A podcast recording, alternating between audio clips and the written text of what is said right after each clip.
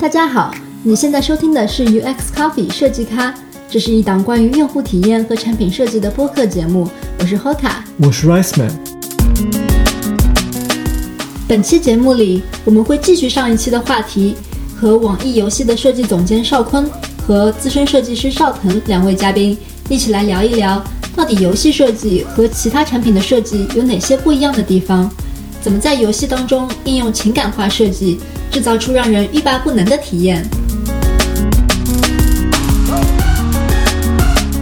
在上期节目的结尾，两位嘉宾向我们介绍了一款游戏诞生的过程。沿着这个话题，我们首先想知道的是，设计师在这个过程当中扮演了什么样的角色，和游戏的策划又是怎么合作的？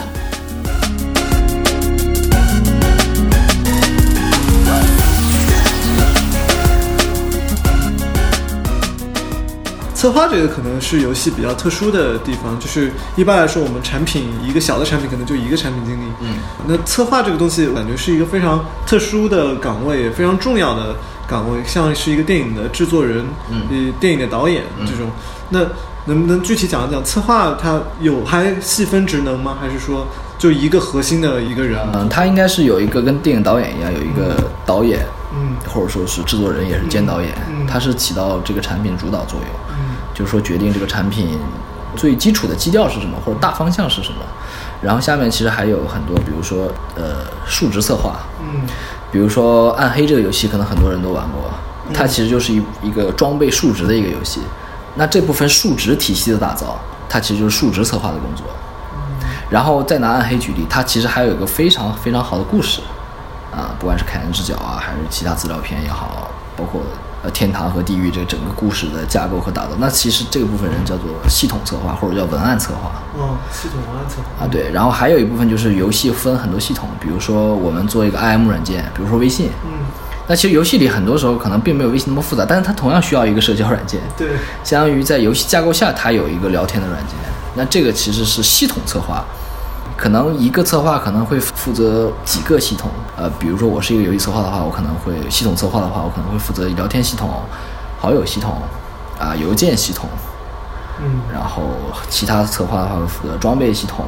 背包系统、一些活动系统。等等等等，一个游戏的策划可能有很多很多。中国的制作游戏团队的话，策划一般会到十人左右吧。十个人左右。对，一个一个中型游戏，那小型游戏的话，可能就一两个人、两三个人甚至都有。那对设计来说是什么样的呢？也是有一个设计专门做一个系统，还是说设计会什么事情都要每个系统都要涉及到？因为这可能每个公司的风格是，或者说他们的架构是不太一样。呃，对网易公司来讲，我们的用户体验部门是一个。呃，贯穿于项目始终的这么一个一个角色，就是我们会支援到各个项目当中去，负责不同的类型。比如我们刚刚提到了有交互设计，我们有视觉设计，我们有用户研究，我们有数据挖掘，甚至还有动效设计。对，有动效设计。其实就是说，在项目需要的时候，我们去介入，我们去帮助，是这样。大概平均每个项目的话，呃，设计师参与的数量大概是三个到四个，平均。三到四个系统。呃，三到四个设计师去做整个这个游戏，然后每个设计师，比如说交互来讲，呃，可能一个交互或者可能两个交互，甚至三个交互，这交互设计师是负责游戏内所有的系统，啊，需要呈现在玩家眼前的所有的系统，所有的界面，还有它核心体验部分。嗯，他可能会和好几个策划同时合作。哎，对对。然后设计其实是有别于美术的，这个可能听众可能又不太了解这一块，因为美术可能是更偏向于。呃，举个例子，比如说人物塑造、人物外形的设计、场景的设计，甚至说人物模型的建造、场景的制作，这是美术的范畴。那么对于我们用用户体验来讲，或者说针对于我们视觉设计师和交互设计师来讲，我们更多的是定义这个游戏的界面长什么样，它的交互是怎么样的，操作方式是什么样的，是怎么样？对。那按钮长什么样是视觉设计定还是美术定？是视觉设计师定。嗯。对，甚至说我们呃，举个例子，比如说我们交互设计师有一个大家可能比较了解的线框稿，我们会出一份简单的低保真的一个线框稿，然后交给 GUI，就是我们所谓的视觉设计师，将简单的低保真的线框稿制作成高精度的、高保真度的这么一个最终完成的一个界面，它里面可能会有一些视觉上的一些设计和制作。你前面讲到这游戏它。一个开发的过程，相当于是一个测试的过程。然后你提到会找一些玩家，不管是封闭的测试，还是后来付费的测试，还有最后开放的，就是真的发布之后也算是一种测试。那你们测试的时候有没有什么，比如说你们预期呃玩家会喜欢什么东西，或者不喜欢什么东西，结果他们给你的反馈是跟你们想象当中完全不一样的，有没有这种故事呢？当然有，具体的例子其实是呃比较普遍的。举个例子，比如说一个游戏里面会起坐骑，现在呃你们所理解，比如说我要上上马或者下马，你觉得在手机平台下应该怎么操作？摁一下什么东西？哎，对，那其实是呃，其实大部分人都会觉得按一下嘛。对啊。但是其实我们当时提出了一种相当于基于这个玩法，我们想要一种更快速、更效率或者更自然、更符合他的心理模型的这样一种设计。我们提出在摇杆的基础之上，把摇杆的功能和按钮的功能结合起来。我们希望玩家在手不去移动到独立的一个地方的时候，点击它的摇杆，它就可以直接去上或者下这个坐骑，然后直接去进行一个滑动。其实这样的话会让玩家减少单独的坐骑的这个按钮或者这个位置识别的这样一个心流，去减少这部分中断。我们就把这个按钮和这个摇杆结合在一起了。当我们提出这个 idea 的时候，其实所有人都觉得这肯定是不 OK 的。甚至说你们可能听到这个觉得可能是不 OK，因为很很显然，一个滑动一个点击很可能会产生一些误操作，或者其他东西。我们大多数人都是这么认为的。但是我们在测试的过程中，我们把这个功能当真正实现出来的时候，当然也会有一些情况，会误操作的情况。但是我们最终去通过玩家测试去观察他们到底有没有这种情况，或者他们到底知不知道怎么用。首先他们根本不知道怎么用。因为他们从来在意识里面，从意识里面不会说觉得我一个点一个就是一个点击的东西就上去好了嘛，我干嘛要点一下摇杆然后直接直接走这样，没有意识到这个问题。很多人不知道在哪儿，甚至不知道怎么上下坐骑。然后第二个问题是上下坐骑之后是不是足够的安全，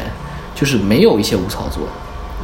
啊，这两个问题。但是我们测试的时候，通过程序也好，还是测试包括加入一些引导也好，其实最后我们在市场投放的时候就是以这种。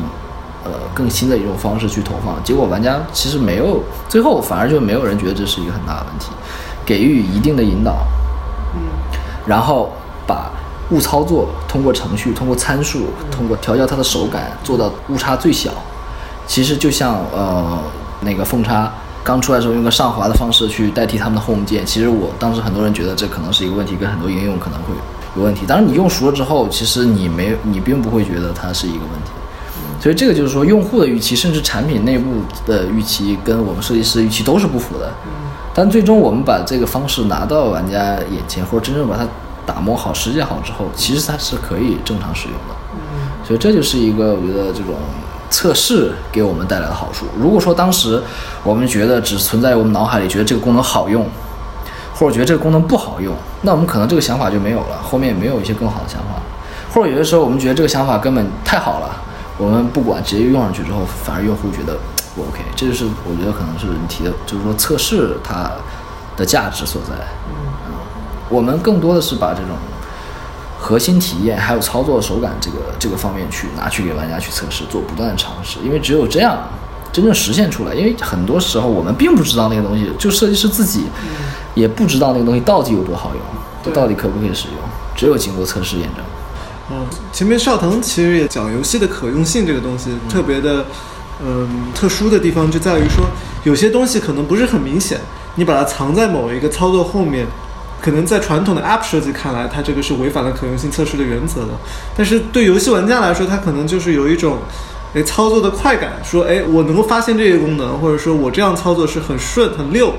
就可能也是一种，就是游戏的特殊性的所在。呃，这边要更正一下，它并不是说我们要设计出一种违反可用性原则的这么一个事情，它并没有违反可用性原则，但只不过它不是一种常规的我们认为可用性高的这么一种设计。嗯。但并不保证它是不好用的。嗯。因为之前在做 App 或网站的时候，我们可能更强调一个逻辑线，或者说一个操作流，就是从 A 到目标点 B 这么一个过程，我们要符合可用性。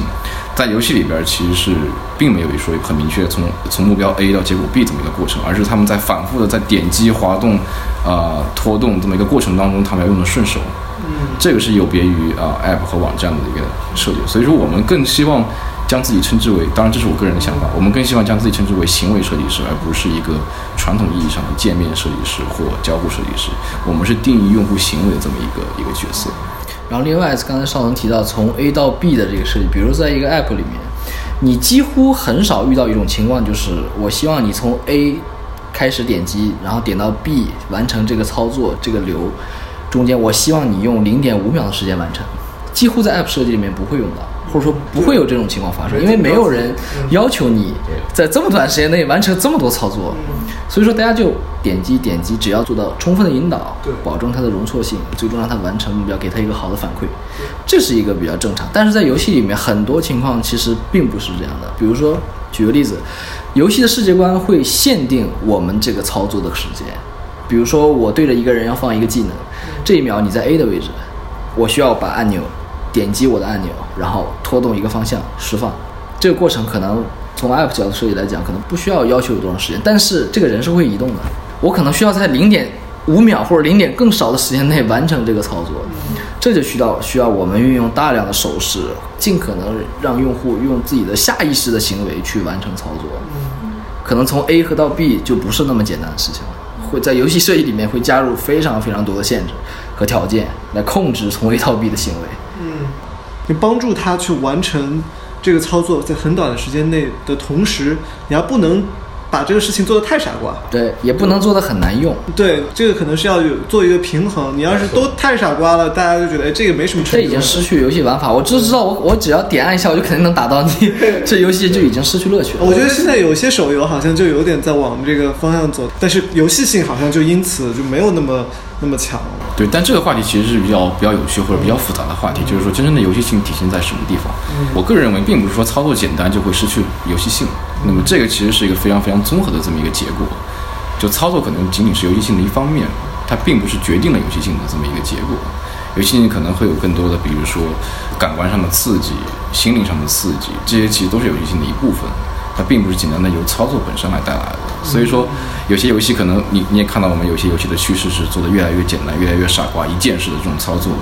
我一直认为是存在就是合理的，就是它其实会有些它背后的一些思考，只不过我们追求的结果可能是不一样的，它是有它背后的理由。对，因为我以前高中的时候也玩嗯 DOTA 什么的这种游戏，那个时候就觉得哎呀。这个有操作的快感，什么很多快捷键啊什么的，那个。对你比方说，你要从可用性角度来讲，这个绝对是可用性是很低的。对，但是就是那个时候玩的时候，我就觉得，哎，好像我会了这个东西以后，就是好像我我比别人稍微厉害一点，我玩这个英雄玩的很溜。但是当腾讯他们王者荣耀把这个东西全都简化了以后，这游戏反而比 DOTA 更火爆了，就是。哦，所以我后来才意识到，说这个东西的好玩的点，其实这个操作其实可能占到非常非常小的一部分。当你把它简化了以后，用户群可能扩大了，但是它的可玩性可能在于别的一些成就，比如说和好朋友在一起的这种互动啊，或者它这个游戏本身的一些设置上，使得它的这个东西特特别好玩，而并不在那些那些操作。它应该是准确来讲，应该是简化到一定程度。嗯，对。如果说完全简化，比如说对于 MOBA 来讲，你刚才说到。刀塔或者王者荣耀，它最好玩的地方就是我释放一个非锁定的技能打到一个人，嗯，这个是很爽的。如果说王者荣耀把这种东西已经简化掉了，那我觉得相信这个游戏绝对会死掉。嗯，它还是保留了，最终保留了。对，然后所以说涉及到你去拖拽摇杆控制它那个方向，就涉及到我们交互设计的工作，到底去怎么去，有的时候去辅助它。有的时候，比如说距离远近的时候，可以点一下就释放攻击，因为肯定可以打到。有的远的时候，你必须要手去控制，甚至说你要去取消这个行为，怎么取消？啊，辅助多少可能是个度的问题，对吧？对对。对，另外一方面还是提到那个可用性，就比方说我们在传统的键盘和鼠标上去打 DOTA 游戏，或者说强操作的游戏。他们虽然可用性很低，但他们是合理的。你会发现你的按键，你总有在需要的时候能按到。嗯，所以他们这个其实是可用性的一个体验。它并不会让两个相距非常远的距离的按键让你去同时操作，它能保证你的可用性是在一个呃合格的范围内，同时提高了你操作熟练度所带来的成就感。嗯，所以这这一直是一个一个度的一个平衡这么一个过程。这也是有别于游戏交互和其他产品类、App 类的网站类的交互一个最最核心的一个地方。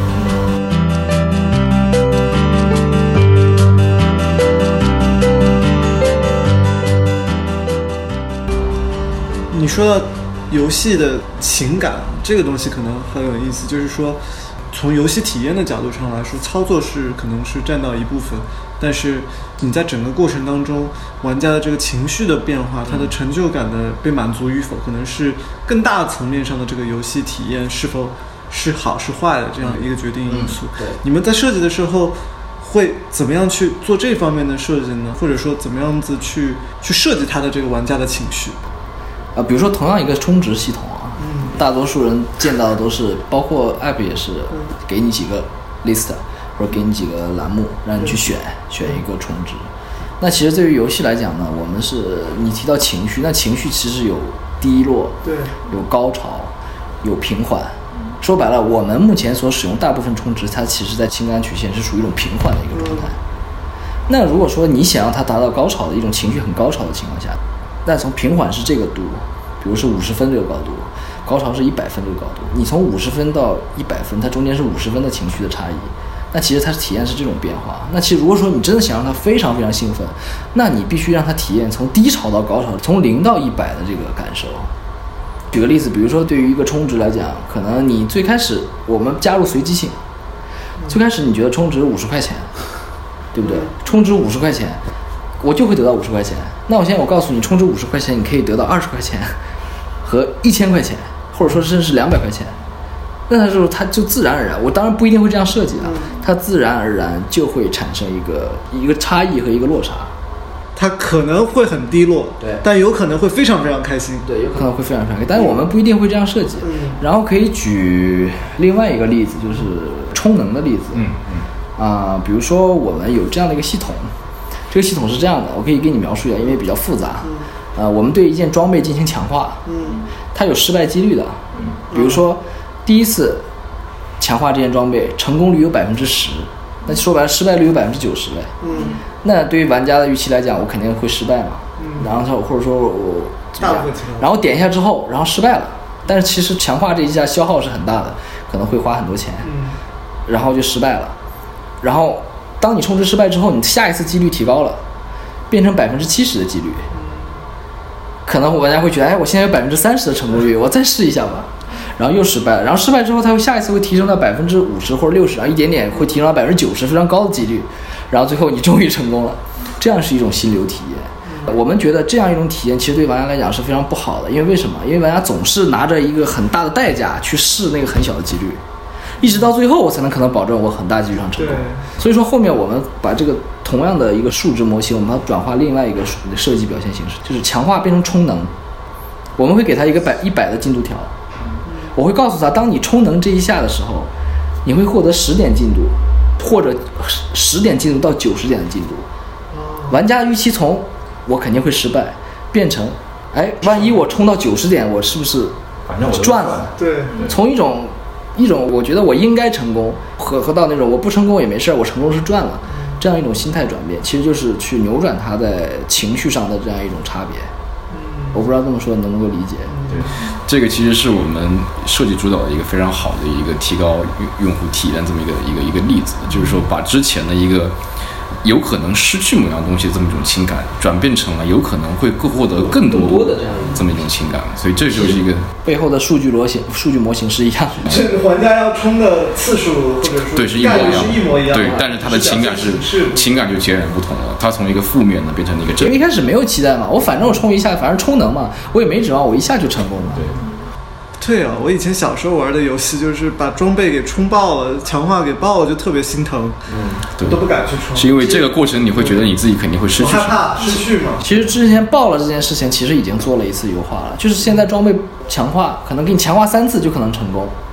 但是也可能爆了，但现在变成什么？我给你强化十次，你必须到第十次才能成功，但是装备永远都不会爆。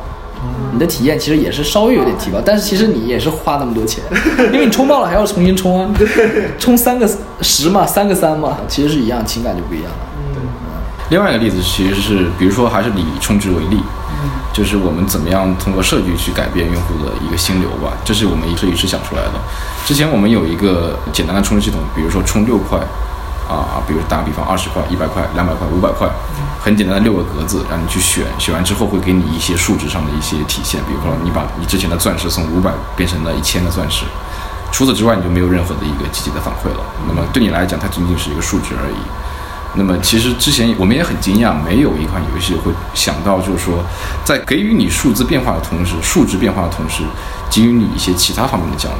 这些奖励对你的游戏的平衡性没有没有带来任何的一个一个影响，是什么呢？你你在没有充一分钱的时候，你的屋子是是一个比较破败的一个屋子。当你充完五块钱的时候，它会加一道门窗；当你充到五十块钱的时候，它可能会多一些挂坠，它可能会出现一盏水晶灯。当你充到五百的时候，你的地上就会出现一些散落的银金钱，然后你的墙壁会变得更辉煌起来。当你冲到更大的一个数值的时候，你甚至会有一个静态的一个宠物来守护你这些财宝。其实就是说，这个过程对你的游戏的平衡性没有带来任何影响，它并不会给你带来一些实质性的数值上的变化，但是在情感上会让你觉得我是在成长，我是在收获。这是一个通过我们 U 叉或者说通过我们设计去改变用户体验的这么一种方式，它并不是玩法上的一些改变。那你前面讲到说，你希望用户从零到一百好于用户从五十到一百，你这个不是绝对的。嗯。但但如果说我比较认可这一点，就是说从一个低落的情绪到一个高潮情绪，它的这个体验会非常强。对，我会记得很很牢。就我可能哇，这个打副本打的特别特别苦，终于把 BOSS 打完了，然后获得一个很大的奖励，这个体验是非常强的。你们会去刻意设计这些低潮体验吗？嗯，会的。但是现在我看到的中国大部分游戏其实设计的不好，他们大部分把这种挫折设计在你只要充值之后才能达到那种。对，其实是玩家是有很强预期了啊。但是其实在这方面做的最好的就是呃就是 Journey，那个游戏，它真的是陈金汉把，因为这个情感曲线是我忘之前那个，他是从一本一个心理学家提出，然后有本书我忘那本书叫什么，然后他去把那个情感曲线去拿出来。第一个用到游戏里面去了，去验证这个东西从心理学上搬到，相当于跨界一样，从心理学搬到游戏。他把那个情感曲线设计的起起落落，包括设计两个人，我不能跟你交谈，我不能说话，甚至说他离开了，你也不知道为什么，啊，可能觉得他离开了，你觉得啊，这个人抛弃我了，因为我不能说话嘛。如果说说话，他会告诉你，哎，等一下，你在这等一下，我给你找，我我有个道具，但是在很远的地方，刚看到，我给你拿过来。他会有一种体验，但如果说不能说话的话。就会什么？我觉得哦，我们俩玩了这么久，然后你就离开了，然后我就很失落。失落之后，发现自己一个人在继续往前，游戏进程往前走。但突然发现，他从很远地方跑过来，把我最需要那个东西拿给我了。这种体验，只是通过能不能说话、能不能打字、能不能交流这个设计实现的。所以，他这个把握情感曲线，其实是值得很多我们游戏制作人去学习，包括我们设计师也是值得学习的。这其实就是你刚才说的，我们从百分之五十的一个预期，先降到百分之五十以下，然后再回到百分之五十以上的这么一个过程。对，不然就是很平稳的嘛。反正都告诉我了。对，有的时候可能就是打破那个预期。其实你说的那个充钱的变房子那个装饰，可能也是一种给你预期。像淘宝卖家也会搞这个，他可能卖个东西给你，还送点小礼品给你，对吧？它也是一这种设计。前面其实聊了很多这个游戏体验上的东西啊，但是我们最一开始的时候聊的时候就有提到这个话题，说好像游戏体验好，或者说玩家口碑好，并不一定直接决定这个游戏最后能不能火，能不能成，是不是这样？这个东西随机性有多强？你们特别是邵坤，你可能做了五年多，你大大小小的游戏都都做了，有一些成的，可能有一些甚至。胎死腹中的 demo 阶段都没有过的，可能特别多这种情况。你的感觉是说，这个东西你可控的东西有有多大成分呢？呃，你指的是设计上可控？对，其实设计上的可控其实不大，因为包括设计它是一个长板，嗯，或者说是它只有在你产品或者这个游戏好玩的基础之上，你的用户体验才是有意义的。甚至说有的游戏你可以看到用户体验非常差。但是玩家这个游戏依然很火，依然很赚钱，为什么？因为它的玩法，它的内核是玩法。这个游戏行业，比如说一个产品，一个应用，那它其实很大部分是什么？比如说举个例子，比如说淘宝啊，或者是微信，它的核心功能就是聊天嘛，或者朋友圈嘛。那你觉得我们的交互或者我们的设计好，只是帮助它能够把这部分指标量化的更好，或者是转化的更好。但如果说它这个玩法已经达到一个非常不错的程度的话，比如说它玩法可以。比如他举个例子，比如他玩法价值是十个亿，那对于设计来讲是可能帮助他把这十个亿变成十一个亿，或者十二个亿或者更多，或者说这个设计做的不好，可能把它十个亿变成九个亿，但是一般情况下不会产生什么，把它十个亿变成一千万，嗯。啊，当然有一种情况，网易和腾讯或者说其他公司两个完全类似的产品，在玩法也类似，比如说现在你可以看到吃鸡，吃鸡各种吃鸡。那么在这种玩法情况类似，然后各种画面啊什么类似情况下，那这个时候用户体验，大家的版都一样。你比如说我的用户体验的短板我会更高一点，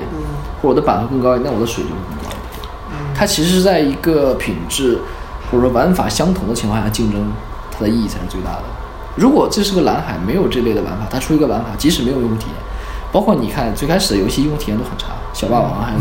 都很差，但是它依然很火。对，所以我认为用户体验它是基于内容之上的，它不是架空于架空的价值。嗯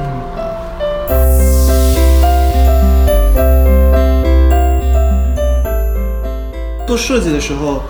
会考虑到游戏，就是你说的这个初步开发阶段完成以后的这个营销和推广的这个过程吗？在做设计的时候会去考虑一些，比如说朋友圈传播啊、游戏直播这方面的这个因素呢？去做一些相关的这个设计的优化，或者是当然朝这方面去想。嗯，当然，因为这部分涉及到一个很重要的指标，就是游戏的自传播率。啊，这是有一个指标去看的，是吗？啊、我们没有一个明确指标是要求设计师必须要达到多少多少呀，嗯但是我们自己在设计师或要求设计师去带有这样的使命去进行设计。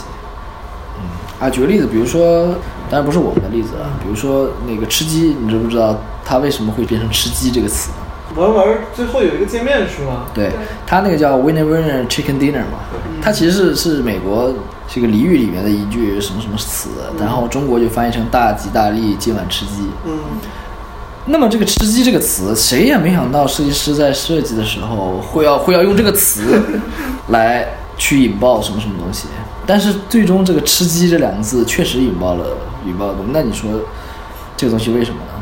那这个是事先设计的吗？这个不是我我觉得不是，不是很难能够想到会有这样。其实很多网络用语都不是对，都不是刻意设计的。那你们会去刻意设计过一些我们会刻意设计，但是不一定能够保保证这样的成功率。对，我们会设计一些噱头啦，这之类的东西。会去考虑这个分享的直或者利于他直播的这种东西。因为我觉得这个其实也是文化行业这么一个魅力吧，因为谁都不知道下一块蛋糕在哪里，谁都不知道下一个爆点在什么地方可以。举个例子，《荒野行动》嘛，吃鸡手游嘛。呃，一般我们比如说我们的分享界面都是一个人啊，或者一个数一串数据啊，或者怎么搞得很帅啊，或者怎么样，对很吓人啊，对对。但是《荒野行动》它其实我觉得做一个比较好是，它会把你整个这一局的复盘的一个路线展示出来。对，我不知道你们有没有印象，当你看这个路线，所有人没有玩过这个游戏的时候，会觉得这是什么东西？感觉在一个地图上，然后像探宝似的，然后在这边杀几个人，那个杀几个人，最后获得了冠军。他会对这个东西产生好奇心，然后这个好奇心可能不仅仅说你一个二维码或者一张那个漂亮的图能够呈现的，它其实是一种内容来去打动玩家。所以做这样的一个设计，其实希望能够提升玩家对这个东西的好奇心，而提高它的下载率或者转化率。嗯，甚至可能这个路线也有学习的价值，是我跟着他的这个路线也许对对对对，不然你就是吧，放个翅膀在那好了，省力翅膀。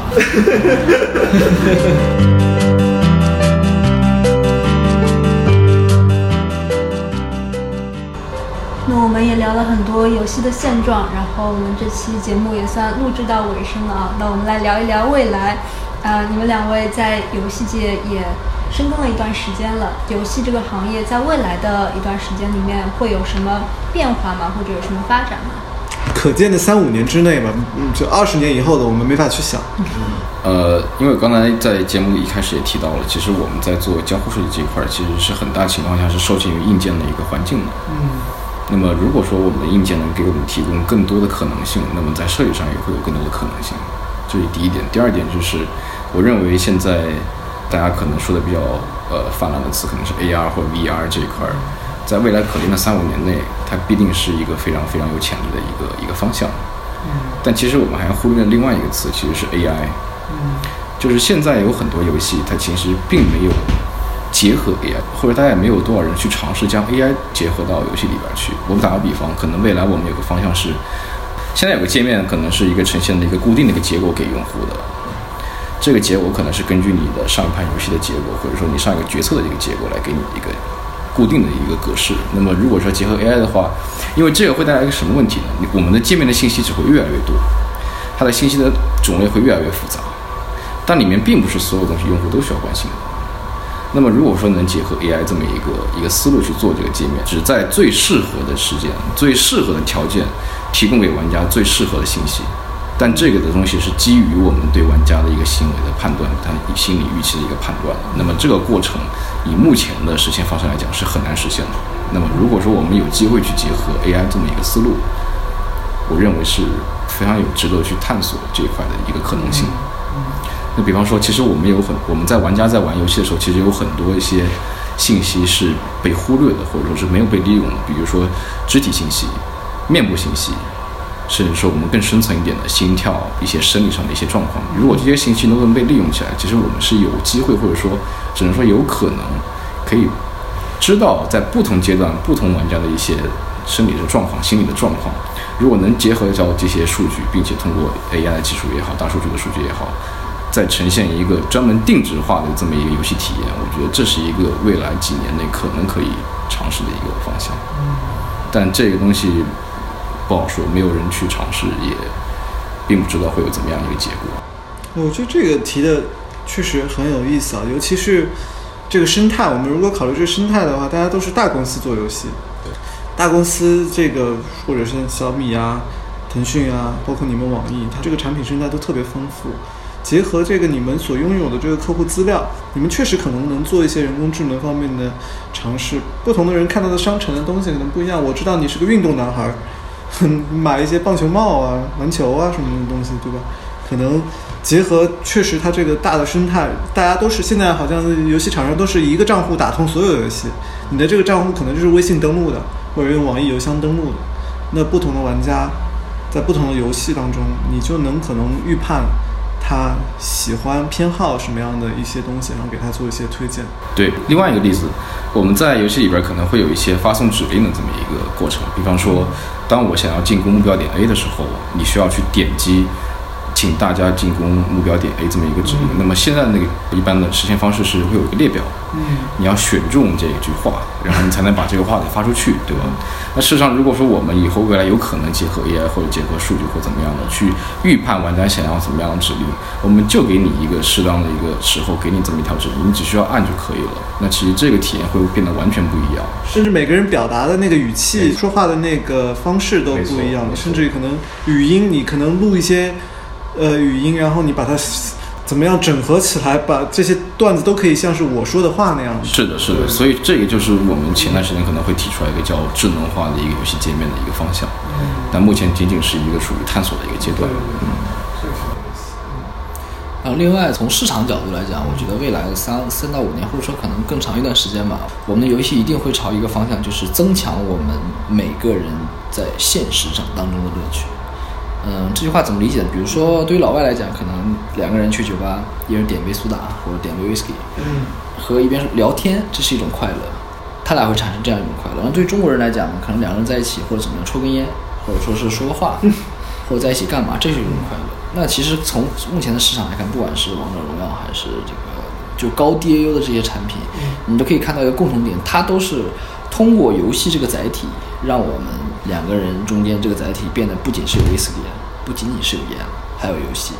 所以，我我觉得未来的方向肯定是通过这个游戏来增强人们现实中或线下连接连接的这样一种关系，以这样一种新的形式，不像以前每个人都是强调你每个人坐在家里就很开心。但其实以前有什么两个人一起上网吧，啊，这种你会觉得两个人一起上网吧或两人一起开黑，这种是对玩家来讲或者对人来讲最开心的事情。我觉得满足人最开心的事情一定会成为一种未来人的。一个发展方式。那比如现在我们每个人有手游，很简单，拿出一随便一个游戏，两个人可以一起玩，产生一些话题，产生一些互动，甚至让别的走过来的人觉得哇很酷。我觉得这可能是未来的一个方向。啊，就市场角度或者说玩家角度。最后一个问题给到两位，就是我觉得这个问题有点灵魂拷问了。在你心目当中，一款完美的游戏是什么样？你希望自己以后能够设计出一款什么样的游戏？特别是少腾，你可能现在已经有小孩了，你会考虑说，哎，你现在设计的游戏有没有可能你以后的小孩会玩？因为如果一个游戏特别好，生命周期很长，它是有可能玩到的，对吧？你你心目当中你想要设计出什么样的游戏？一款好的游戏，它永远是一些美好的一些记忆片段组成的。我希望我的游戏或者说我的以后的一些产品，能给孩子带来一些能。长久留存于记忆当中的一些美好的一些记忆碎片，这是我最想做的。这个并不是说是某个类型的游戏会怎么图怎么样，它可能是某一些特殊的经历，比如说跟父亲一起玩游戏的过程，跟妈妈一起玩游戏的过程，跟你最好的朋友一起玩游戏的过程。你们在不管在游戏里面表现怎么样，如果你认为这个游戏这个记忆片段，它能够深藏在你的脑海当中，这是我最想做的事情。所以我并没有一个明确的我要做什么样的类型的那个东西，我只想创造一些美好的回忆给我的孩子。嗯其实我的想法跟你也类似，这个问题其实比较难以回答。如果说我能知道，我其实我就可以自己做一款游戏。对，但是我理想中的游戏，对于我自己来讲，我是希望能够真正的去加强人与人之间的一种关系。因为我曾经在 TED 的演讲中听过有关于幸福的定义到底是什么，他举了很多是，比如说 money 吗，或者说是呃权利吗？或者说是什么？但是其实他最关键、最终提到的是叫做 relationship，就是你的对，就是你的呃跟人和人之间的关系。其实我特别希望能够有一款游戏，能够让我跟游戏的人也好，还是现实中的人也好，变得产生一种不管是什么样的关系，很奇妙的关系或者也好，来获得这种幸福感。这个是我希望，但是其实我不知道怎么来实现它。嗯嗯，特别好。至少知道两位游戏人心目中的这个理想游戏，都还是感觉特别美好的。也祝愿两位在以后游戏人生不管做多久啊，能够开发出这样的游戏，让以后的可能我、我们甚至我们下一代玩上这样的游戏。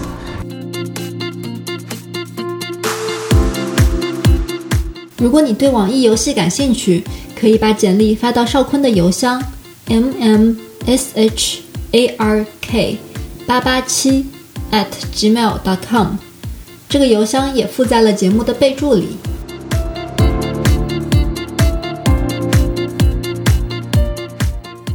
如果你喜欢我们的节目，我们推荐你使用泛用型播客客户端订阅收听。如果你是苹果用户，你可以使用系统自带的一个紫色图标，名叫播客的应用。如果你是安卓用户，你可以下载 Pocket Casts 等第三方应用来收听节目。只要你在这些客户端中搜索 UX Coffee，就能找到我们。节目播出以后，我们也会在微信公众号上发出节目的文字整理版本。我们的微信公众号也是 UX Coffee，U X C O F F E E。好的，本期节目就到这里，我们下期见。